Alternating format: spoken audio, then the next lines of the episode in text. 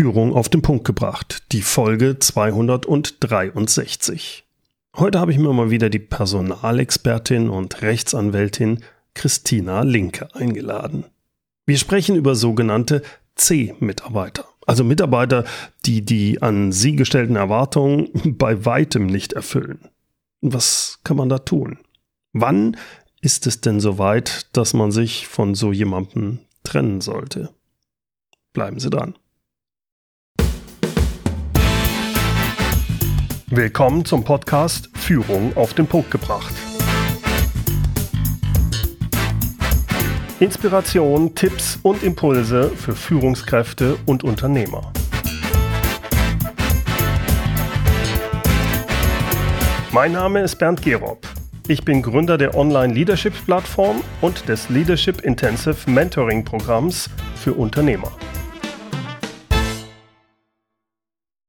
Es ist nicht einfach als Unternehmer von so einem kleinen oder mittelständischen Unternehmen.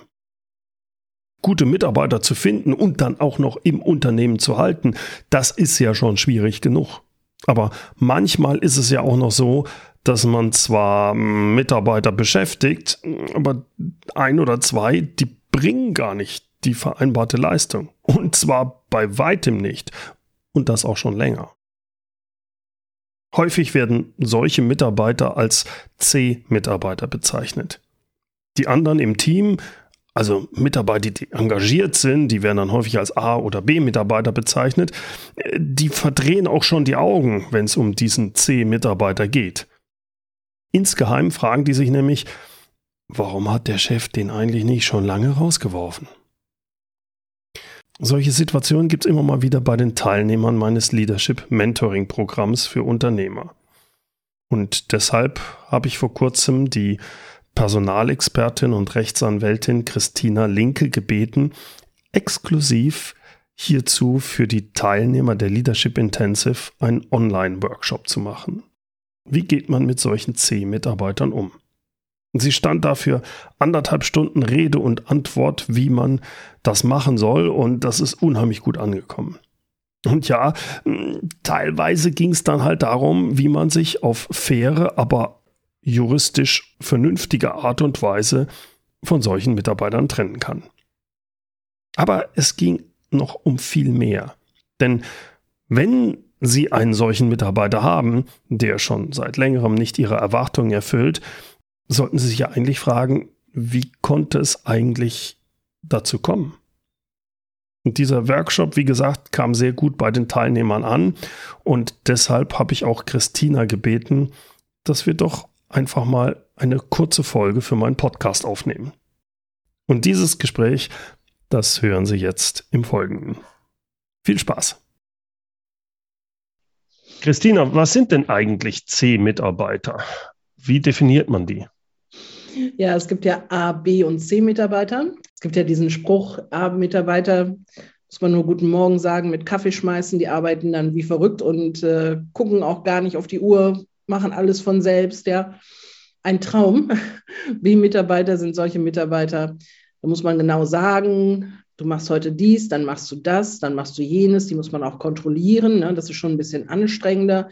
Die gehen auch pünktlich, die kommen zwar pünktlich, aber die gehen eben auch pünktlich. Und C-Mitarbeiter sind ja solche Mitarbeiter, da müsste man eigentlich sagen, betrachten Sie Ihr Gehalt einfach als Spende. Ja. Also ich liebe diesen Spruch immer, ja.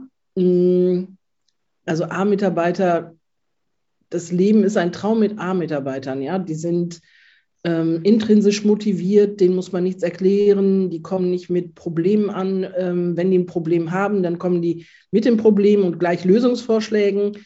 Ähm, die organisieren sich auch gut selber, die sehen das Ergebnis im Vordergrund und überlegen sich dann Wege dahin. Also das ist wirklich ähm, ein Traum, mit denen zu arbeiten. Und B-Mitarbeiter, das ist immer so ein bisschen, dass du das Gefühl hast, du musst noch mal hinterher gucken, du musst auch die bekümmern sozusagen, ja, und du musst die ganze Zeit eigentlich gucken, wie es denen geht und was die machen. Und mhm. äh, C-Mitarbeiter sind ja wirklich solche Mitarbeiter, die aktiv schädlich auch gegen dich arbeiten, ja, die also Kunden auch äh, geradezu mit dem Stock wegschlagen und beschimpfen. Also man erlebt das ja als Kunde auch immer überall, dass man irgendwo schlecht behandelt wird. Und was macht man selber? Man geht da einfach nicht mehr hin. Und also ich persönlich, ich ähm, gebe da nur Feedback, wenn ich das Gefühl habe, ich kann was verändern als Kunde. Und wenn ich das Gefühl habe, ich kann gar nichts verändern, dann gehe ich schon einfach weg. Und das ist so schade, weil der Arbeitgeber bekommt es ja gar nicht mit.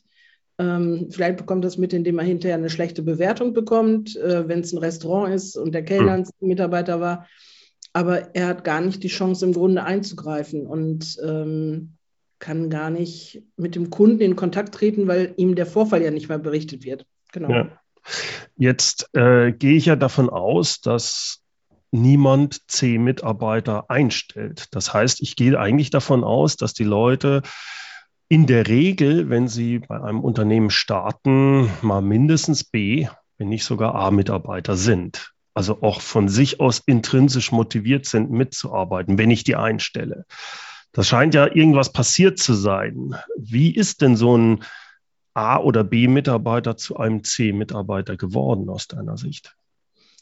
Diese Ansicht teile ich nicht ganz. Ich glaube schon, dass es tatsächlich auch Arbeitgeber gibt, die ein C direkt einstellen. Auf den zweiten Teil deiner Frage komme ich nachher gerne zurück, aber ich mhm. glaube schon, dass es tatsächlich echte C-Mitarbeiter gibt, die auch eingestellt werden, einfach weil viele Arbeitgeber sich gar nicht klar machen, dass Personalauswahl eine unternehmerische Aufgabe ist, die Priorität haben muss und dass man praktisch immer und andauernd auf der Suche sein muss nach guten Mitarbeitern.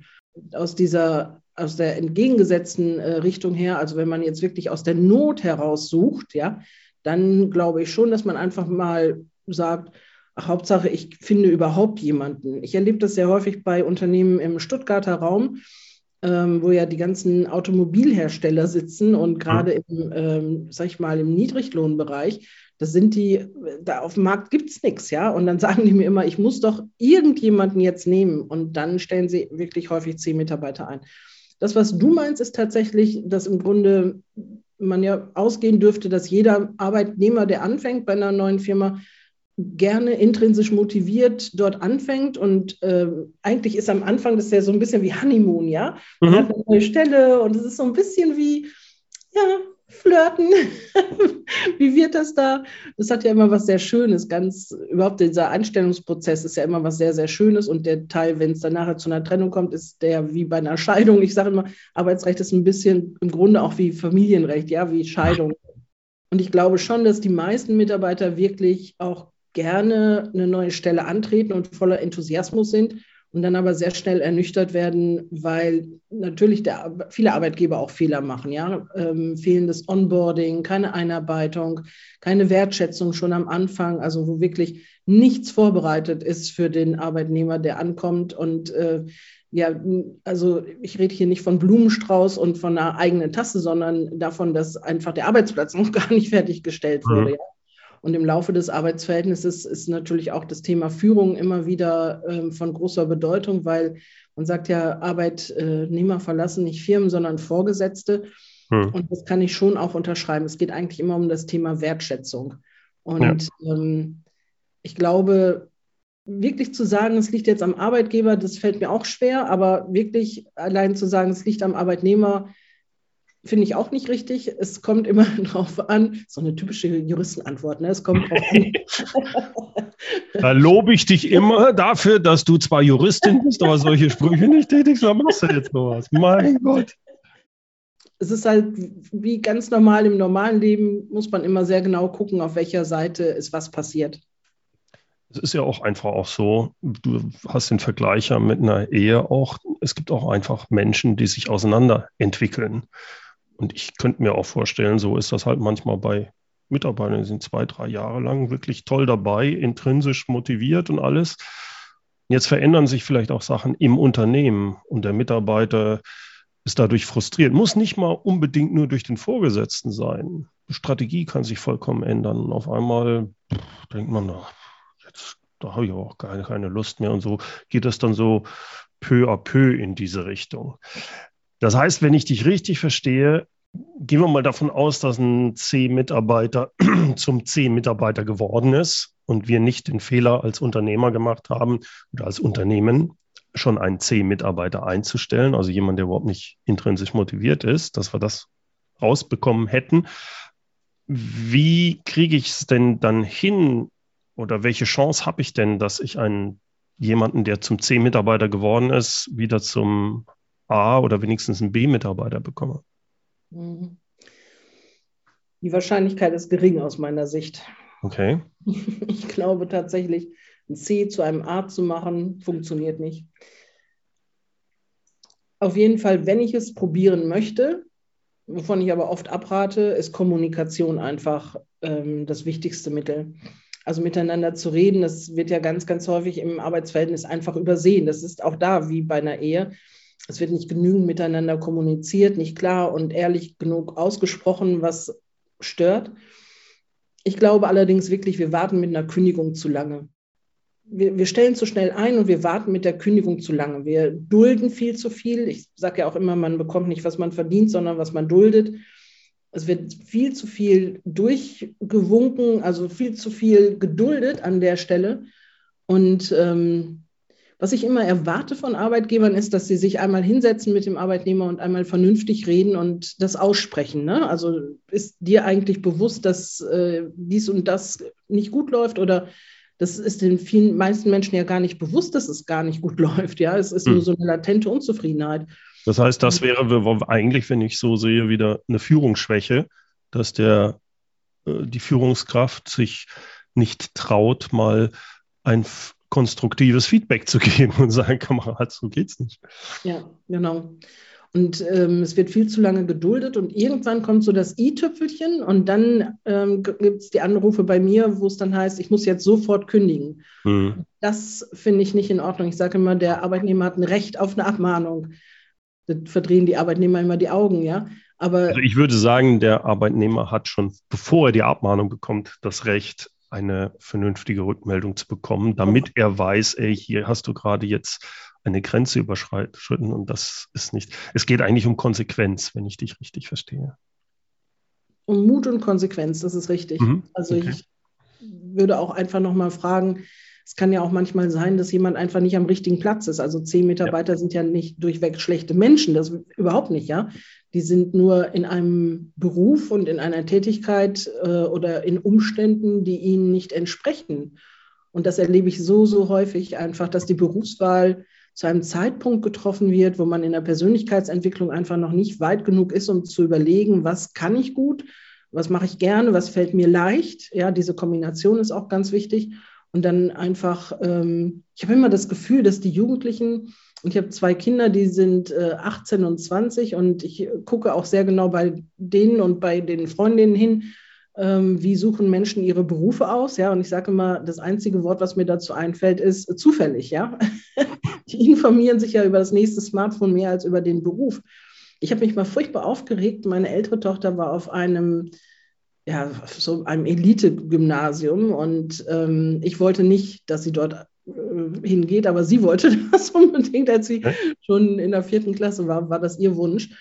Und das hat sie auch voll durchgezogen. Und in dieser Schule, auf diesem Gymnasium, da wurden nicht mal diese Zukunftstage durchgeführt. Also diese Tage, wo man praktisch als äh, Schüler in einen Betrieb gehen kann, um mal zu gucken, wie es Arbeiten hinterher ist. Mhm. Ich habe das dann auf die Tagesordnung beim Elternabend setzen lassen und habe gesagt, ähm, warum wird das unseren Kindern hier verwehrt? Und dann haben die gesagt, naja, äh, unsere Kinder werden ja studieren. Und dann habe ich gesagt, aber bestenfalls führt jedes Studium in eine Berufstätigkeit. Und das ist doch, man soll nicht etwas studieren, weil es einem Freude macht, weil das Studium einen interessiert, sondern man mhm. muss doch wissen, was macht man hinterher konkret damit. Und das Berufsbild dann sich auch wirklich im Alltag hinterher angucken. Und ja, ich fand das wahnsinnig arrogant. Ich, der Antrag wurde niedergeschmettert und reihenweise brechen die, die ja, Studenten ihr Studium ab, weil sie was Falsches ausgesucht haben. Und ähm, es tut mir immer sehr leid. Also das ist auch etwas, was ich im privaten Bereich immer mache, dass ich die Freundinnen und Freunde von meinen Töchtern, dass ich die immer dann coache praktisch und mit denen gemeinsam überlege, was kannst du später beruflich machen. Hängt es nicht auch ein bisschen noch daran, dass wir noch geprägt sind von vor 30, 40, 50 Jahren, wo man gesagt hat, du musst dich jetzt mit 18 entscheiden und das ist für dein ganzes Leben. Wo ich heute sage, nö, ist es nicht. Ja. Du kannst jederzeit wechseln. Gut, vielleicht kannst du nicht mehr mit 50 äh, jetzt sagen, jo, jetzt werde ich ähm, Arzt oder so, aber du hast doch so viele Möglichkeiten. Von daher ist eigentlich diese Vorstellung, dass man äh, ein Leben lang genau diesen Beruf hat, ja eigentlich schon falsch, oder? Tatsächlich sammle ich die ganze Zeit über. Ich gucke gerade hier auf meinen Tisch ähm, ich schneide mir sowas immer, reiß das immer raus aus der Zeitung, wenn jemand nochmal nach 30 Jahren einen anderen Beruf er, ergreift. Ja. ja. Ich liebe solche Geschichten. Ich finde ja. das wirklich großartig und ich teile das absolut. Jeder hat zu jeder Zeit die Möglichkeit, das zu machen, was er wirklich gerne machen möchte. Und die meisten Leute haben es halt gerne bequem, ja, und äh, verharren gerne in der Komfortzone. Das ist auch etwas, was ich wirklich immer wieder erlebe, immer wieder, dass Menschen dann sagen, es ist so ein scheiß Arbeitgeber, es ist so ein blöder Beruf, ja, ich will das alles gar nicht mehr machen. Und dann die Strichliste führen bis zur Rente. Und ich wirklich immer denke dann, meine Güte, das ist so schade, das ist diese verlorene Lebenszeit, die gibt dir keiner wieder. Warum tust du das denn dann? Ich habe meinen Wagen, die Kanzlei ist in einer äh, Fußgängerzone und ich parke immer in einer Tiefgarage und da gibt es so einen Mann von den Sicherheitsleuten, der immer sich gerne mit mir unterhält und der sagt dann immer, wie schlecht sein Arbeitsplatz ist, ja. Jetzt hat er eine Abmahnung gekriegt und der weiß, was ich mache, kam zu mir und sagte, Mensch, äh, kannst du denn dagegen vorgehen? Und ich sage, ist das denn wahr, was da steht? Ja, das ist schon richtig. Ich habe hab meinem Chef mal gesagt, dass er ein Arschloch ist. Und ich habe auch, ist auch schon richtig. Ich habe schon auch bei dem Kunden, habe ich schon gesagt, dass das hier richtig beschissen läuft und dass es mir keine Freude macht und, und, und. Und ich sage dann immer so, warum arbeitest du denn dann noch? Such dir doch was Neues. Nee, der soll mich rausschmeißen, ne? dann will ich noch eine Abfindung haben. Also ich kündige doch nicht selber, bin doch nicht bescheuert. Uh, das ist, ah, ich finde es schwer ja, das geht in die Richtung auch Selbstverantwortung. Aber da verlassen wir dann, glaube ich, unser heutiges Thema. ähm, gehen wir jetzt mal davon aus, äh, wir sind also auch wirklich jetzt so weit, dass wir sagen, wir haben dem Mitarbeiter mehrfach gesagt, dass es nicht das Richtige ist und wir müssten uns jetzt eigentlich trennen von dem Mitarbeiter. Trotzdem fällt es ja vielen Unternehmern, gerade also Unternehmern von KMUs, schwer, das zu tun, weil sie sich ja, das wie eine Familie auch angesehen wird in vielen Unternehmen. Naja, das ist wie soll er damit umgehen? Mhm. Er soll sich mal klar machen, dass eine Kündigung auch ein Glücksfall sein kann für den Arbeitnehmer. Mhm. Also ganz häufig, wenn ich, ich bin da immer so, dass ich wirklich sage, also worauf wartest du denn noch? Nun trenn dich endlich von dem Mitarbeiter, ich kann das Gejammere nicht mehr hören. Und wenn die das dann wirklich tun, dann sagen manchmal Arbeitnehmer, ach, endlich habe ich die Kündigung gekriegt. ich wollte ja. eigentlich immer schon mal weg. Und ähm, ich habe mich aber nicht getraut. Außerdem würde ich eine Sperrzeit kriegen von der Agentur für Arbeit. Und äh, also gegen ganz viele Kündigungen wird ja auch gar nicht geklagt. Ich bin immer wieder total überrascht. Und ansonsten ist es so, dass man einfach, selbst wenn man dann die Trennung ähm, forciert und der Arbeitnehmer damit nicht einverstanden ist, ja eigentlich immer auch eine Regelung finden kann. Also ich habe so viele Arbeitnehmer auch vertreten und habe immer wieder auch erlebt, dass die dann im ersten Moment zwar geschockt waren, aber hinterher gesagt haben, Mensch, ich bin wirklich erleichtert, weil ich habe jetzt eine neue Stelle, da fühle ich mich viel wohler, da kann ich Tätigkeiten ausüben, die besser zu mir passen ich habe sonst auch immer, ich habe die ganzen Jahre immer meine Arbeitnehmer in einen neuen Job gecoacht, weil ich das auch mal früher beruflich gemacht habe. Mhm. Und habe nicht einen einzigen dabei gehabt, der sich nicht verbessert hätte. Und ähm, mir selber ist auch mal die Kündigung ausgesprochen worden. Ich war die ersten sechs Jahre in einem Konzern bei der Piepenbrock Dienstleistungsgruppe und ähm, habe da mit äh, zwei weiteren Kollegen das Arbeitsrecht gemacht, 35.000 Mitarbeiter damals ich war in der Elternzeit und der Geschäftsführer wurde ausgetauscht und äh, der neue kannte mich nicht und da war mir klar, also ich bin nicht da, der ist neu, dann bin ich weg. Und ähm, im ersten Moment war ich auch wirklich geschockt, muss ich wirklich sagen, weil ich konnte ja nicht zu dieser Kündigung, weil ich war ja nicht mal im Unternehmen zu der Zeit, ja. Und das hat mich trotzdem persönlich wahnsinnig getroffen. Aber ganz ehrlich, wenn das nicht gewesen wäre, guck mal, Bernd, dann säße ich heute nicht hier mit dir ja. im Interview. Also es geht, es geht ja bei den Sachen ja eigentlich darum, dass man die, wenn man sich entschieden hat, sich zu trennen, dass man es sehr wertschätzend macht. Ich glaube, aus deiner Geschichte jetzt kann man das auch rausziehen, das, was dich wirklich gekränkt hat, war, dass in dieser Geschichte es nicht wertschätzend passiert ist mit dir?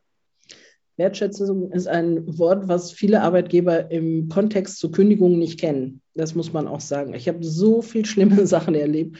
Auch ähm, ein Arbeitnehmer zum Beispiel, der mir gesagt hat, ich glaube, ich habe eine Kündigung bekommen und ich habe dann gesagt, wie das Schriftformerfordernis und so weiter. Ja, sagt er, es gab eine Rundmail an alle, dass ich das Unternehmen verlasse und dass ich so ab sofort freigestellt bin, aber mit mir hat noch niemand gesprochen. Ach du lieber Himmel. Also das ist, es gibt gute Gründe für eine Kündigung und äh, dann aber bitte in der Umsetzung auch daran denken, dass es ein Mensch ist, der mir gegenüber sitzt und der auch aus welchen Gründen die Kündigung auch immer erfolgt, immer Wertschätzung verdient. Und selbst wenn der sich schlecht benommen hat, ist das ja kein Grund, dass ich mich auf dieses Niveau herabbegebe. Und ja. äh, nur weil jemand anderes sich schlecht benimmt, muss ich mich ja nicht schlecht benehmen. Das ist richtig. Was sind denn so typische Fehler, die Unternehmern unterlaufen, wenn sie Mitarbeitern kündigen? Also wenn wir jetzt mal in den juristischen Kontext gucken, dann wirklich hauptsächlich ist zum Beispiel die Kündigung ähm, erfolgt mit einer sofortigen Freistellung unter Anrechnung von Urlaub und Überstunden und da fehlt das Wort unwiderruflich. Also man muss, wenn man jemanden freistellt, muss da drin stehen, hiermit stellen wir sie unwiderruflich von der Arbeitsleistung unter Anrechnung von Urlaub und Überstunden frei, weil wenn das nicht drin steht, kann der Arbeitnehmer ja gar nicht in Urlaub fahren zum Beispiel und äh, müsste ja jederzeit wieder auf der Matte stehen. Und das ist immer sehr ärgerlich, wenn ich sowas sehe. Ähm, Dauerthema ist auch immer der Zugang der Kündigung. Also wie stelle ich eine Kündigung zu? Wenn ich das jetzt persönlich mache, was ich immer empfehle, dann ist es natürlich einfach, möglichst mit einem Zeugen gegenüber Schriftstück in die Hand drücken, selbst wenn er es ablehnt und es nicht mitnimmt, ist, es, ist trotzdem Zugang erfolgt. Und äh, aber häufig erlebe ich noch, äh, es wird mit der Post übersandt, Einschreiben, Rückschein oder Einwurf einschreiben. Und das ist alles viel zu unsicher, weil Einschreiben, Rückschein, also dieser Benachrichtigungszettel im Briefkasten reicht mhm. halt nicht als Zugang. Und man gibt damit den Zeitpunkt des Zugangs komplett aus der Hand. Und ab da läuft aber erst die Kündigungsfrist. Das heißt, wenn ich jetzt am Monatsletzten zum Beispiel das so versuche und äh, die Kündigung geht nicht zu, dann verschiebt sich alles um einen weiteren Monat, kostet wieder ein Bruttogehalt, ärgerlich und äh, auch Einwurf einschreiben. Da kann ja der Postbote nur bezeugen, dass er einen Umschlag eingeworfen hat und nicht, was da drin war. Ne? Es mhm. gibt jemanden, der hat mal gesagt, ich habe das aufgemacht, den Umschlag, und das war ein weißes Stück Papier, da stand nichts drauf. Oder alternativ, nee, da war gar nichts drin. Ja? Und also Zugang dann wirklich immer zu zweit in den Hausbriefkasten einwerfen, zu postzustellüblichen Zeiten, also nicht nach, sag ich mal, 15, 16 Uhr, je nachdem, wo man sich befindet, es gibt keine feste Uhrzeit, ab wann der Zugang nicht mehr zu einer postzustellüblichen Zeit erfolgt. Also man muss immer so ein bisschen gucken. Und ähm, ja, was häufig auch tatsächlich, wenn man jetzt noch ähm, Sachen zurückhaben möchte von dem Arbeitnehmer, dass dann nicht genau geregelt ist, wo das zu erfolgen hat. Oder ich habe auch schon mal erlebt, hat jemand die Sachen zurückgebracht und äh, ist an den Arbeitsplatz gegangen und hat noch ganz viele Dateien unwiederbringlich gelöscht und äh, Sachen noch geschreddert. Und da war extra ein Auszubildender abgestellt worden, dass er die Arbeitnehmerin an den Arbeitsplatz begleitet. Aber es hatte dann an der Tür geklingelt und äh, Postbote und dann hatte er sich kurz umgedreht, war fünf Minuten weg und danach lag alles in Trümmern. also, das ist nicht schön, das möchte man nicht.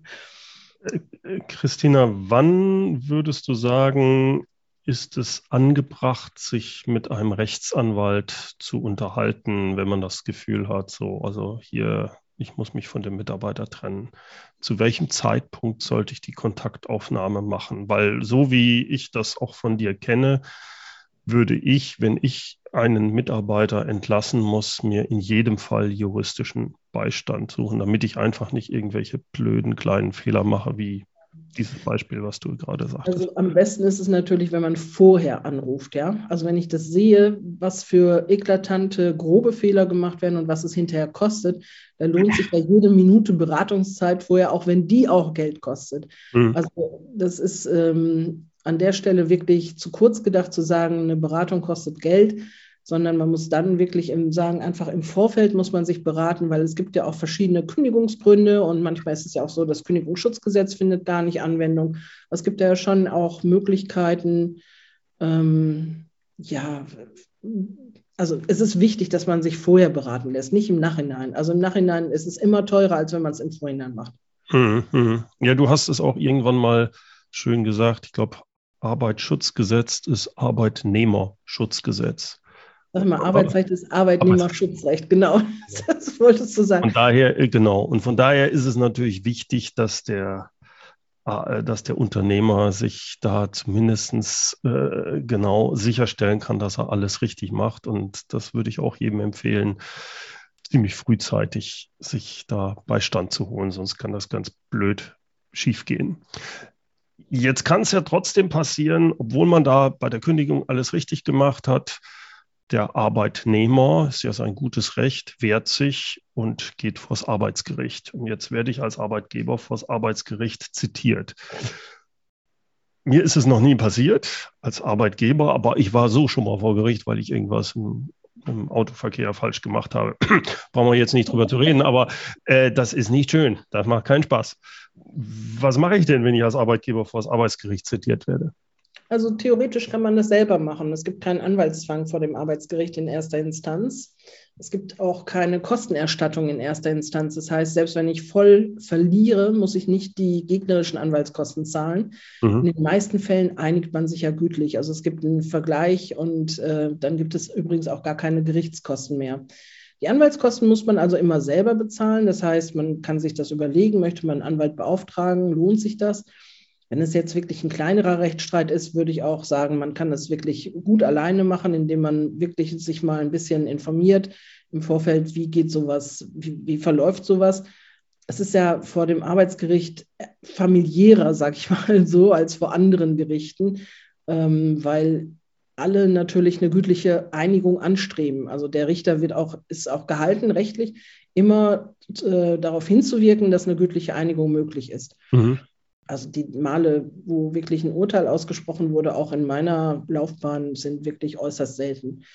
Wenn man gut verhandeln kann, kann man auch durchaus das selber machen. Ansonsten kenne ich auch viele Arbeitgeber, die einfach sagen, also ich will damit nichts zu tun haben. Ich gebe dir dieses ganze Paket jetzt rüber und bitte verschone mich, mach das äh, so günstig, wie es irgendwie geht und ich will nichts mehr mit dem zu tun haben. Ich will den nicht mehr sehen. Ich will hm. auch nicht zum Arbeitsgericht. Und dann machen wir das natürlich auch. Ne? Ja. Abschließend, Christina, was ist denn dein wichtigster Tipp für so einen KMU-Unternehmer, wenn es um Kündigungen geht? Ja, tu es einfach. ich denke, dann können wir es dabei belassen. Ich glaube, das ist vielleicht noch ein ganz wichtiger Punkt dabei. Also das ist ja auch schlecht, wenn äh, ein Mitarbeiter, wo alle drüber denken, dass der eigentlich schon lange gekündigt gehört, und das passiert nicht, das äh, verändert das ganze Arbeitsklima. Von daher ist das eigentlich eine ganz entscheidende Sache.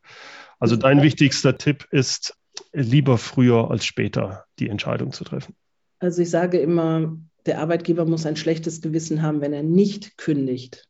Er muss nicht ein schlechtes Gewissen haben, wenn er kündigt. Er muss ein schlechtes Gewissen haben, wenn er nicht kündigt. Und zwar zum einen, der Kunde bekommt nicht die Leistung von dem C-Mitarbeiter, für die er bezahlt hat. Er kriegt nicht 100 Prozent der Leistung. Er selber zahlt aber 100 Prozent des Preises. Mhm. Und dann die Kollegen, die sehen natürlich, der zieht nicht mit und fragen sich, warum muss ich eigentlich hier voll mitziehen und äh, muss praktisch das alles auffangen, seine Arbeit mitmachen ist sehr unzufrieden deshalb und deswegen kündigen auch viele Leistungsträger, weil sie das einfach nicht einsehen. Und der dritte Punkt ist tatsächlich, dass ich davon überzeugt bin, dass jemand, wenn er zehn Mitarbeiter ist, diesen Job ja auch nicht gerne macht und eben auch nicht in seinem Element ist und dann wirklich auch so einen Schubs aus der Komfortzone benötigt, damit es ihm wieder gut geht. Ich habe mal einen Buchtitel schützen lassen, der heißt Hurra, ich bin gekündigt. oh, da bin ich aber gespannt auf das Buch, wenn das rauskommt. genau, also ich sehe Kündigungen nicht als was Schlechtes, sondern das ist wirklich äh, der Schritt aus der Komfortzone, aber auch wirklich in den allermeisten Fällen ist es wirklich der, der Weg zu, der Schritt zu der besseren Position und zu einem Leben, was viel mehr Spaß macht. Einer der schlimmsten Begriffe, die ich kenne, ist Work-Life-Balance, weil es einfach für mich immer bedeutet, ich habe während der Arbeit kein Leben und umgekehrt ist das auch so. Und so möchte ich nicht leben und ich wünsche vielen Menschen, dass sie da auch mal drüber nachdenken. Christina, ich bedanke mich herzlichst für unser Gespräch. Hat mir wie immer mit dir richtig viel Spaß gemacht. Ich danke, danke dir, Bernd. Bis zum nächsten Mal. Tschüss. Dann. So, das war mein Gespräch mit Christina Linke. Wenn Sie mehr über Christina wissen wollen oder mit ihr Kontakt aufnehmen wollen, einfach auf ra-linke.de gehen. ra-linke.de. Den Link auf ihre Webseite finden Sie auch in den Shownotes und zwar unter www.mehr-führen.de Schrägstrich Podcast 263. Führen mit UE. Und zum Schluss darf natürlich auch unser inspirierendes Zitat nicht fehlen. Heute kommt's von Jörg Meyer. Wer innerlich gekündigt hat, ist im Unternehmen zwar noch drin, aber nicht mehr dabei.